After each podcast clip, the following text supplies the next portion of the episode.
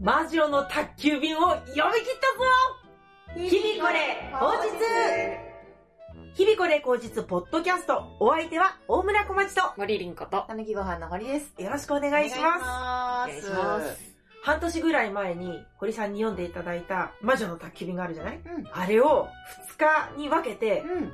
読めたああ、すごい。 !2 年越し何があったんですか読むしかないっていう気が湧いてきた。そんなに思い詰めて読むような本じゃないとは思いますけれども。どうでしたいい話だね。いい話ですよ。全日本国民が好きですから。そうだねうんなんで読みづらいんだろうなぁを考えながら読んだんだけど、読みづらいは読みづらいで変わらなかったんだけどね。ん。うん、堀さんがうんライブ中に8月のね、うん多分あの文章や文体がうん得意不得意が出てくるかもしれないっていう言葉が堀さんからあったんですよ、じゃあ私はこの文章は苦手かもしれないということを認めながら読んだら勧められた、へえ。喋り口調で書いてあるから、うんうんしんどい人はしんどいと思いますよ。そうだね、うん優しい文体だからさしんどいと思いたくなかったのかもしれないけどさ、うんうんただ、この話はちゃんと覚えてるけど、この話は頑張って読んだから結局字を追っただけで中身が覚えてないなっていうのとかもあって、読み返す方がいいと思う。それとももう頑張ったんだからいいじゃないかと思う。な何、何が、何がこの話はっていうのは、この章はっていうこと。そうそうそうそうそう。ああーそういの、うこと危機何する危機何するみたいなのおがう何個も並んでた私じゃそないんなの一個も覚えてないですよ。そうなのもう危機正月を運ぶとかはいい話だなって思ったんですけど。ちょっと思い出せない。じゃあ、読まなくていいことにします。 その時に感動したんですもんね。そうだね。ああ、いい話だなって。うんうん腹巻き運ぶ話とかもすごい楽しかったですよね。あうんあ、船の。船のはいはいはい。映画にはない話ばっかりだけど、あ、あ、こうやってサザエさん的にちっちゃい話をどんどんどんどん作れるいいコンテンツだったんだなっていうことが分かってよかったです。うん。システムを理解しながら読むタイプなんですね。 システムをね、ネタ見ててもシステムを気にする人なのかもしれないね。バラエティ番組とか楽しめなくなってきたんじゃないでしょう か。心配だね。心配です ね。確かに虫とか自然とかの番組の方がちょっと好きな時があるよね。 ということで、お便り来てます。ありがとあうりがとうごござざいいま。ますす。日々これ、口実の皆さん、こんにちは。こんにちは。こんにちは。とんこまです。とんこまさん。あありがとうございます。いつもありがとうございます。ポッドキャストを毎週楽しく聞いております。りがとうございます。ありがとうございます。さて、春といえば、山崎春のパン祭りですね。ですね。 1981年から始まり、41回目だそうです。おー、先輩だ。おオフィシャルサイトで、白い皿の全デザインが公開されています。おー。ー。そこで今回は、日々これ春の〇〇祭りを今年から始めるとしたら、何が良いでしょうかお三方それぞれのアイデアを聞きたいです。ちなみに私からは、日々これ春の散歩祭りを提案します。おーそれでは引き続きお体にお気をつけてお過ごしください。日々これ春の散歩祭りの詳細が一切わからなかった。まあ、春の陽気な時期だからいろんなところ行ってみたらどうかっていうご提案かもしれないし、我々が最初に一緒のやつを最初に潰してくれただけかもしれないんですが、あー、うん今ね、その山崎春のパン祭りのお皿のサイトを見てるんですけど、うん。めっちゃ白いっすね。 こんな白いんだ。全部白なんですね。何年か越しに1億枚突破、2億枚突破ってなっててあー、、ほんとだ。 2年前ぐらいに5億枚突破してたよ。すごーい。累計なんですね。最初の方はパンが置ける平たいお皿に固執してたのに、うん途中からボールとかに手出し始めました ね。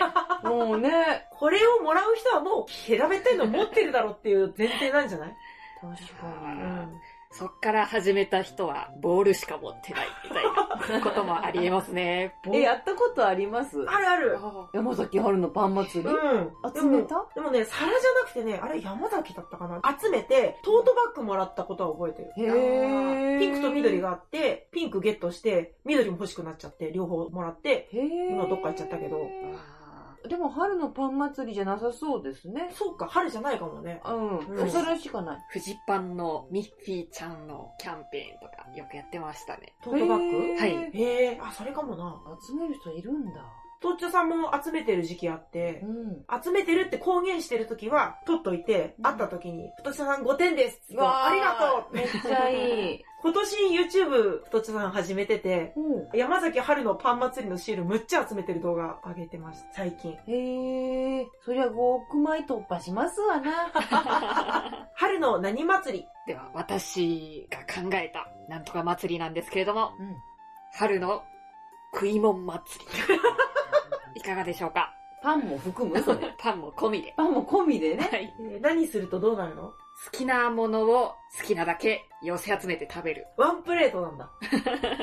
はい。ちなみに、ノミネート料理は何今湧いてくる料理で。たこ焼きですとか、去年食べた食ね。べましたね。うん。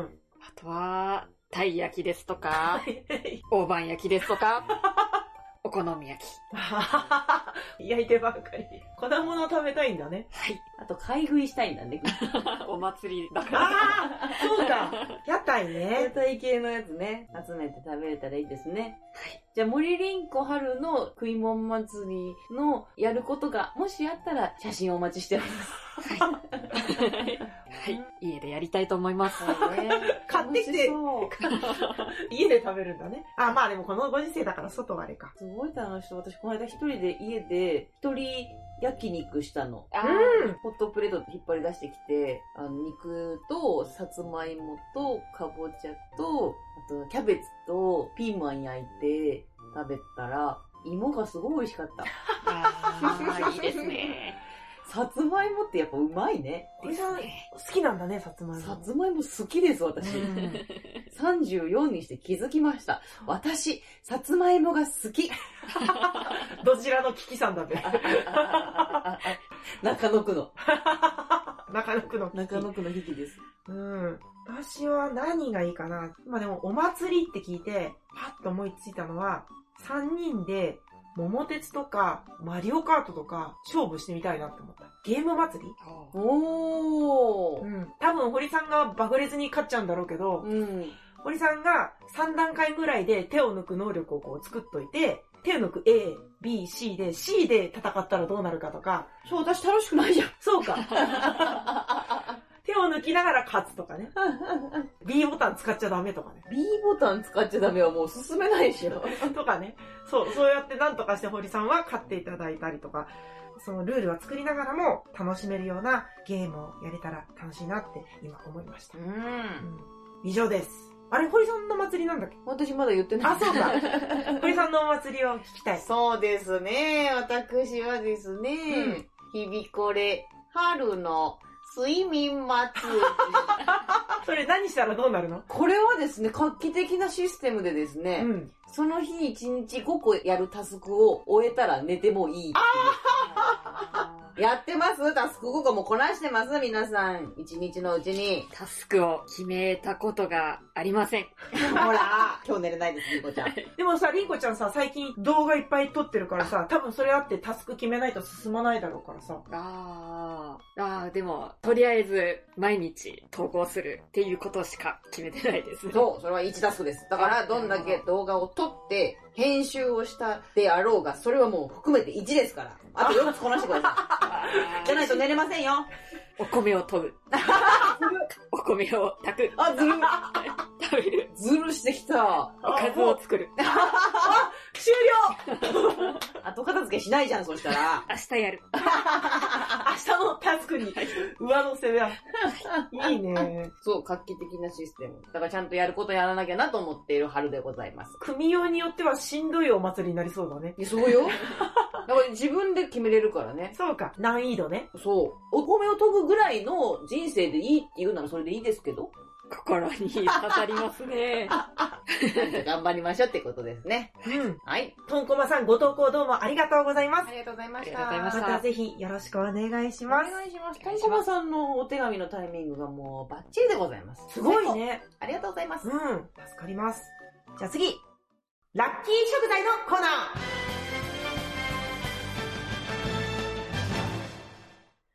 このコーナーは、厚生労働省認定管理栄養士森凛子がおすすめする、今週食べたらラッキーかもという食材を紹介するコーナーです。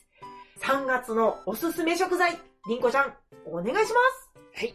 今週のラッキー食材は、春菊です。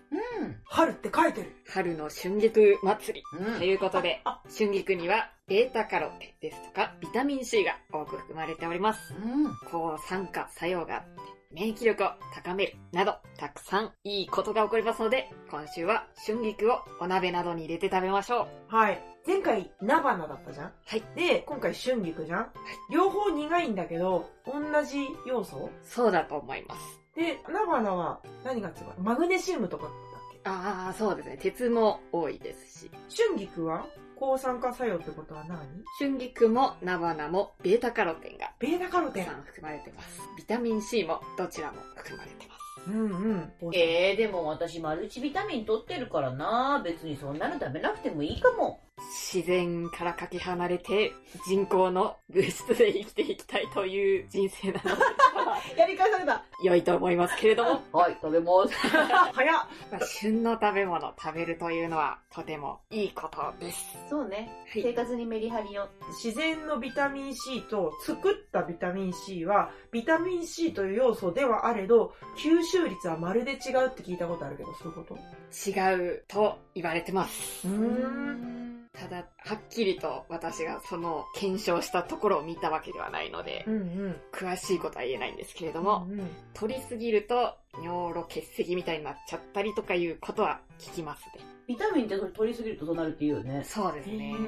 うんまあ基本的に水溶性っていう水に溶ける性質のビタミンは取りすぎても出ていっちゃうって言われてるんですけれども人工の生成したビタミン C を取りすぎると尿路結石とかになってしまうみたいなことは聞いたことがあります。へー。用法、用量を守ってお楽しみください。はい。ありがとうございました。次、みんなの話を聞くコーナうん。ー。まず、堀さ私ですね、今日ね、ん。うん。この後ね、歯医者に行かなきゃいけないんしんどいでねす。。すごい嫌なんです。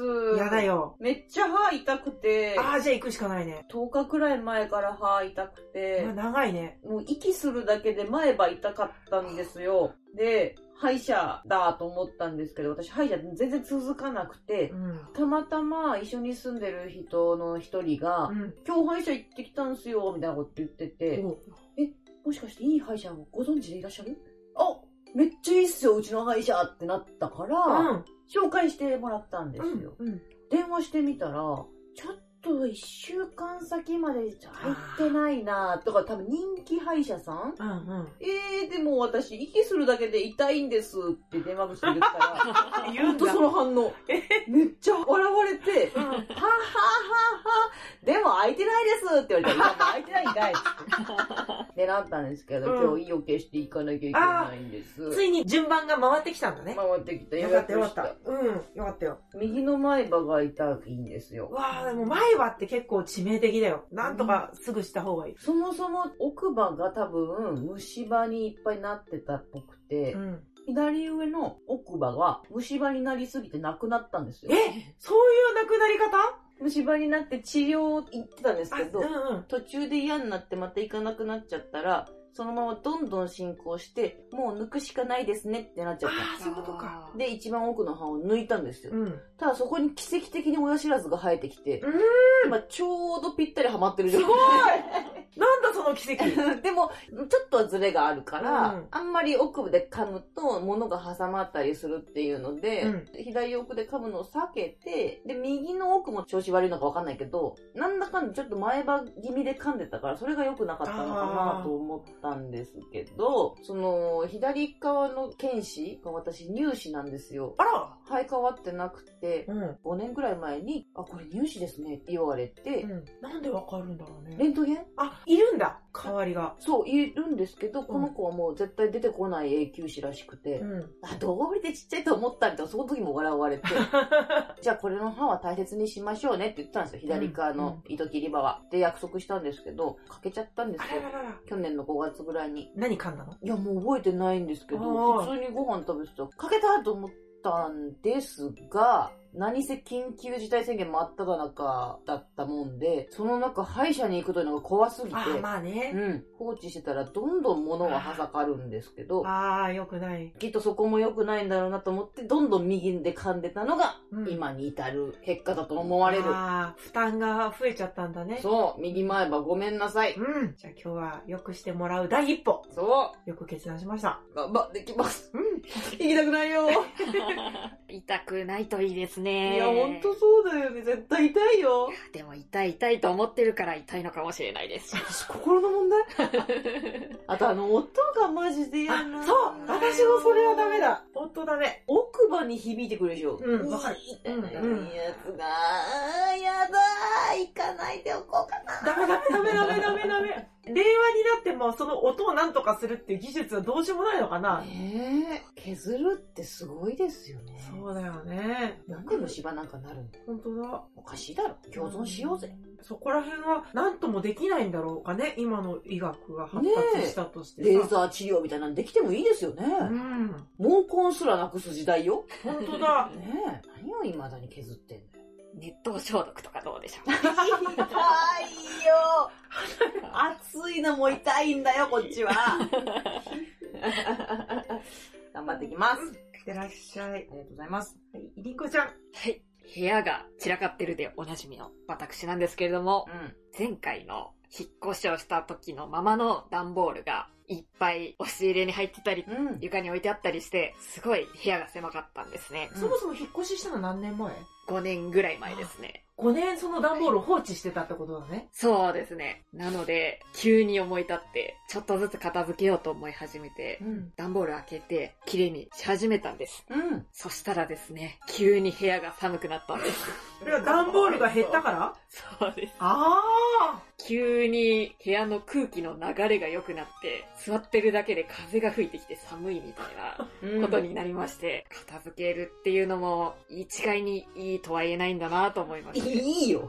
た。ねでも本当に段ボールってあったかいんだな段と思って。ボールはあったかいんだよね、きっとね。何かこれを新しいことに使えないかと思いまして、うん。ご提案ありますでしょうか段ボールの保温性。はい。友達が段ボールで防音室作ってたよ。おお叫べるねすごいですね。そうそう。まあ部屋は一回り狭くなるけど、はい壁と天井もかな。ええ頑張ったな。段ボール何枚か貼っおーて、防音室作ったって言ってた。すごいですうね。ん。多分あったかいと思う。あったかそうですねねえ防音するってことは気密性もあるっていうことだから。うんそれにするそれにしたら、騒音も減りますし。そうね、逆にね、外からの騒音があるもんねそ。うなんです。私、スラム街に住んでて、うんものすごい音が外から聞こえてきて、それで無気力になって全然片付けられなかったんです よ。いや、同じとこ住んでて片付けられてんだから気持ちの問題でしょ。確かよく決断したね。5年の赤を取り除こうとするっていうパワーはすごいと思 うよ。に。いやーありがとうございます。そしたら、ミスタードーナツでもらったポンデライオンのお皿が出てきて、うん。嬉しかったです。前の家に住んでた時に毎日そのお皿で食べてたのに、急になくなったんですよ。うん。それがまた出てきて、あの頃の輝きを取り 戻した、そんなような気分でございます。なんかインコちゃん年明けた感じす るね、やっぱね。明けました。おめでとうございまおす。めでとうございま す。よかったね。う壁に段ボール、やってみたいですね。ん。ね大変そうだけどはいね。。障子に目あり、壁に段ボール、みたいな感じ で頑張りたいと思います。ことわざになっちゃった。よくわかんないけど楽しんだらいいや。はい。はい、次。ここで、重大発表も日々これ、当日ライブ、4月にやりますう、やったーパパパパッパパー YouTube でよくあるやつ。レベルアップだと思った。タラララッタッタッターだった。てれれてててのことそう全部違うじゃん。 そうか、間違ってばっかりだ な。あーまあ、緊急事態宣言、まだこの放送を撮ってる時は宣言中なんだけれども、無事開けることを祈って、4月11日、はい日曜日、お昼、うん会場、高円寺トラゲットさん、前回、前々回と同じ会場で開催いたします。ありがとうございます。詳細はまた、えー追って、チラシを作ったり、文章でご案内させていただいたりさせていただくので、よろしければぜひご来場ください。お願いします。します。 8月にやって以来だから、8、9、10、11、12、 1、2、3、4、8ヶ月無理おー、変なタイミングでやるう本当は3月にやろうと思ったらね、トラゲットさんいっぱいだったの。ん、いいことですね。ね、緊急事態が明けそうだっつって殺到したんだろうね、きっとあね。ー音楽の方々がなるほどね確かにそうですよね。うーん。ということで、4月に回りましたが、う楽しくやりたいなと思いますん。ので。何やります何やりたい質問を質問しました。堀さんのタップダンス披露はもうお蔵入りタップダンスを今、また行き始めてるんです よ。うでも月に1回しか行けてないんで、うんまあ4月までに踊れるようにはなってないと 思う。ん。この調子だと。うん。弾き語り発表会はあ、弾き語りならいつでもできる。おじゃあ堀さん弾き語り発表会。まあリコちゃんに弾いてもらってもいいし。あ、そうだね。あー私は手が震える ので、ちゃんと弾けるか不安ですね。リンコの震え引き。ピアノとか多分弾けないです。うーん。緊張しちゃって。緊張しちゃって。確かに緊張するよね。普段やらないことだしね。そうですね。ん。他にリンコちゃんやってみたいことある響これ合唱だとか。いかがでしょやってんじゃ んいつも何かあって。うか。なんかそうだハモリのなるほどね。題材曲は何だ春なので、滝蓮太郎さんの花とかいかがでしょうか。春のうららの隅田川。はい。楽しいんじゃないああ。うん上り下りの、なんとかのが、にゃにゃにゃにゃにゃにゃにゃ、にゃにゃにゃにゃにゃ、流れを谷にたとうべきか。はい。どうしよう。落ちなしでいいか。拍手で終わる。浅草か。考えましょう、合唱団。堀さんやりたいことありますかやりたいこと考えとき ます。ああ、わかりま した。じはゃあ、宿題ということで、よろしければぜひご来場いただければ、またはネット配信もやる予定ではありますが、そこも含めてもしよろしければご覧いただければと思います。どうぞよろしくお願いいたします。お願いししま。ます次芸人さんにご寄稿をお願い申し上げた結果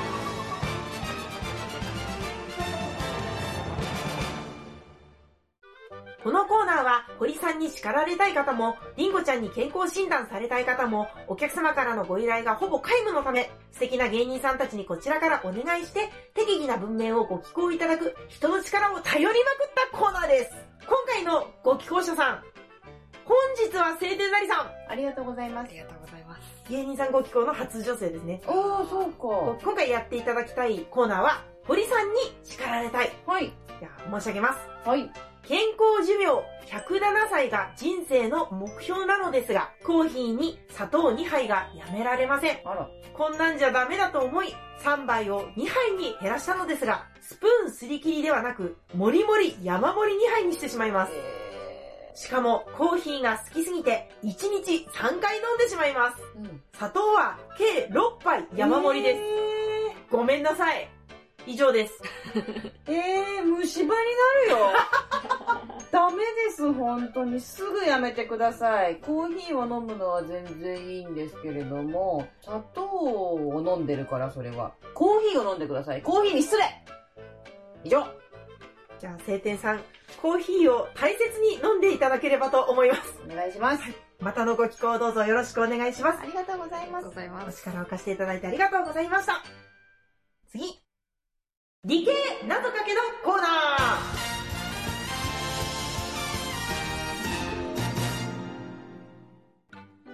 このコーナーは横浜国大工学部知能物理工学科卒業堀優子が理系に特化した謎かけを披露するちょっと賢くなれるコーナーです。今日はバッチリ決まるかどうか楽しみです。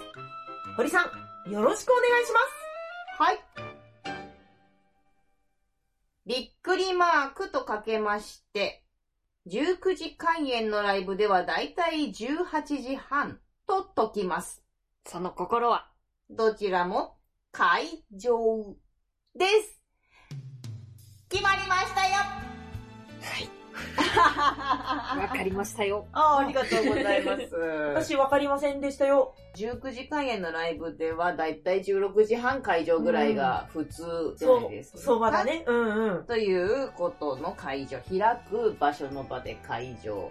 で、数学でびっくりマークを数字の後につけると、会場という作業が行われる処理になるんですね。例えば、整数をそこから1からその数字までの整数を全部かけるっていうのが会場なんです。階段の階に載せると書いてあ、会じゃあ場。、じゃあ5びっくりマークって書いたら、 1×2×3×4×5 ってことそういうことでございます。賢い一つ賢くなりましたね。決まりましたよ。分かってなかったのに褒められてやった このぐらいがいいね知ってる人もいれば知らなくても1個知れて嬉しいっていうちょうどいいねよりちょうどいいこれはいいですねうん。学びましたよ。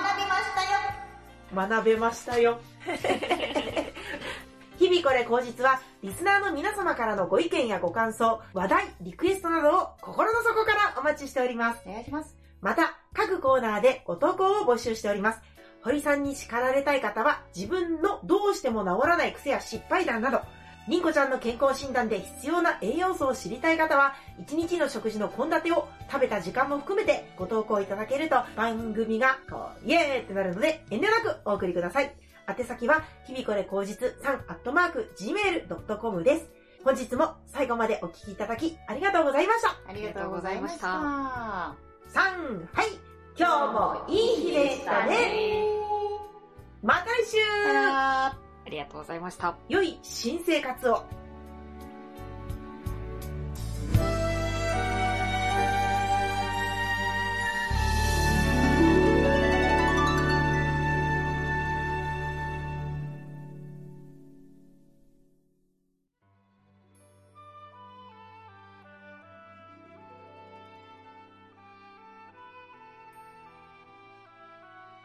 さあ、ここで、はい。新コーナーまたコーナ ーだよ。もうコーナーお化けじゃん。作りたいんだよ。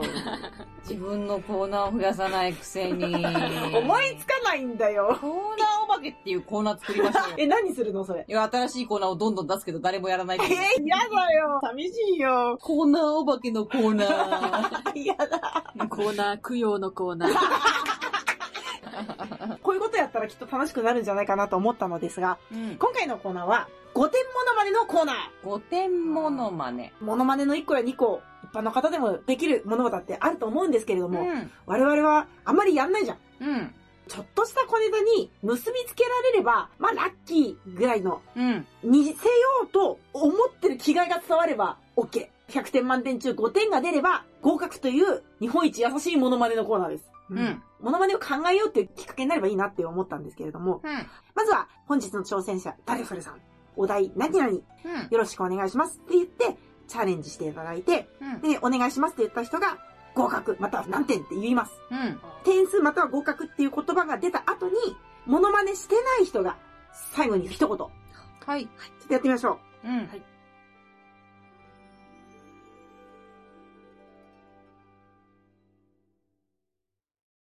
5点モノマネのコーナー自分自身と向き合い、新たな才能を見出すべく、挑戦する姿勢があれば合格という日本一優しいモノマネコーナーです。本日の挑戦者、りんこちゃん。お題、ドラゴンボールのフリーザ。よろしくお願いいたします。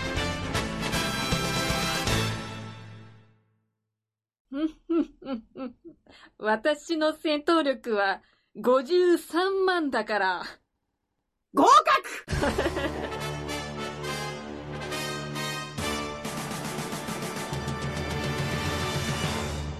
53ぐらいの戦闘力だったよ、今。